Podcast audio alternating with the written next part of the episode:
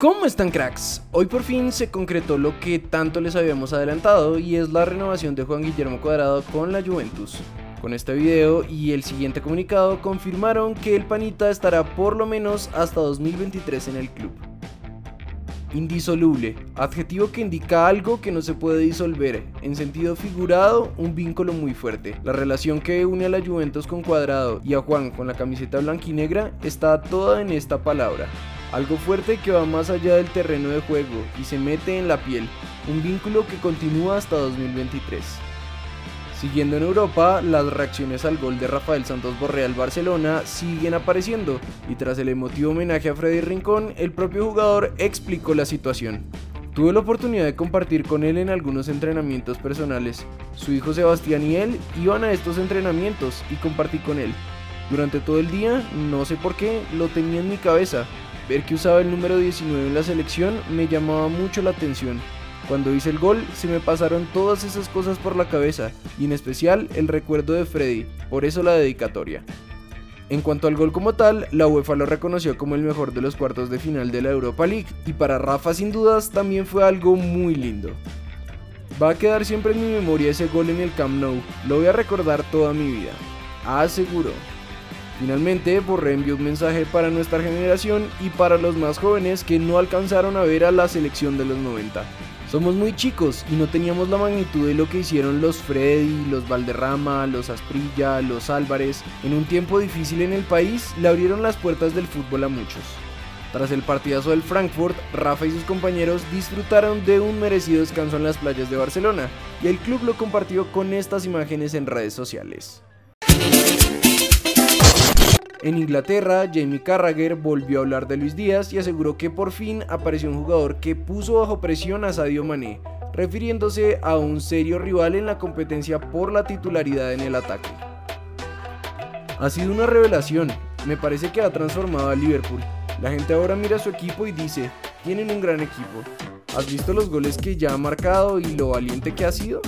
Ha llegado y es la primer persona que ha puesto a Sadio Mané en los últimos 4 o 5 años bajo una presión real por supuesto. Sadio Mané ahora en ocasiones se ha movido a la posición de delantero centro debido a la presión de Díaz en esa posición.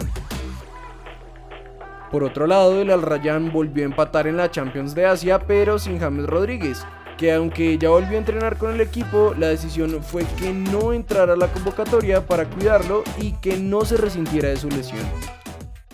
En cuanto a la noticia del momento, el cuerpo de Freddy Rincón estuvo en Buenaventura, su ciudad natal, donde fue velado y se le rindió un sentido homenaje. Mientras que hoy ya se encuentra en Cali y mañana en el Pascual Guerrero se harán las exequias. Su hijo, Sebastián Rincón, también habló en la prensa, pues pidió justicia en el caso de su padre y espero que, sea sincere. Esperemos que, que mi Dios haga justicia y que la fiscalía haga su trabajo, pero lo único que puedo decir es que mi papá no iba manejando y eso me deja muy tranquilo porque ante las falsas acusaciones, eh, tarde que temprano se va a dar toda la luz. Esto refiriéndose al conductor de la camioneta.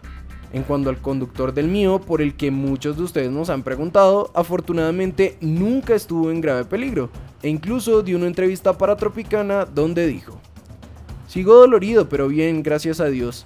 Toca esperar la desinflamación. Yo iba a iniciar ruta justamente. El semáforo estaba en verde.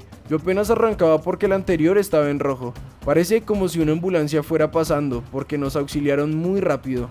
Acá he tenido muy buena atención. Para cerrar con el video de hoy, Gisela Robledo clasificó a nuestra selección sub-20 al cuadrangular final tras marcarle a Chile, y en rueda de prensa, Carlos Paniagua, el entrenador de la selección, aseguró que hay una mentalidad ganadora y que el primer objetivo obviamente es clasificar al Mundial, pero si se consigue una victoria en el primer partido, el nuevo objetivo sería conseguir el título. Como Raúl Sebastián nos contó en los comentarios, el DIM le ganó 2 a 1 al 9 de octubre en la Copa Suramericana y por ahora son primeros del grupo. Los extraterrestres encontrarán la historia del fútbol colombiano y estará el nombre de Freddy Rincón, aseguró Pacho Maturana. El Bournemouth con Jefferson Lerma todo el encuentro empató en la segunda división de Inglaterra. Kevin Agudelo entró al minuto 46 en la derrota del Spezia ante el Inter. Eso es todo por hoy cracks, recuerden suscribirse y activar las notificaciones. También pueden seguirnos en todas nuestras redes sociales para ser los primeros en estar informados. Nosotros nos vemos en el siguiente video.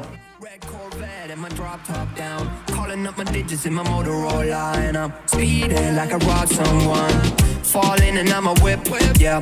Out in Fairfax, going hard in the pit, yeah, yeah. I still ball in the pitch, yeah.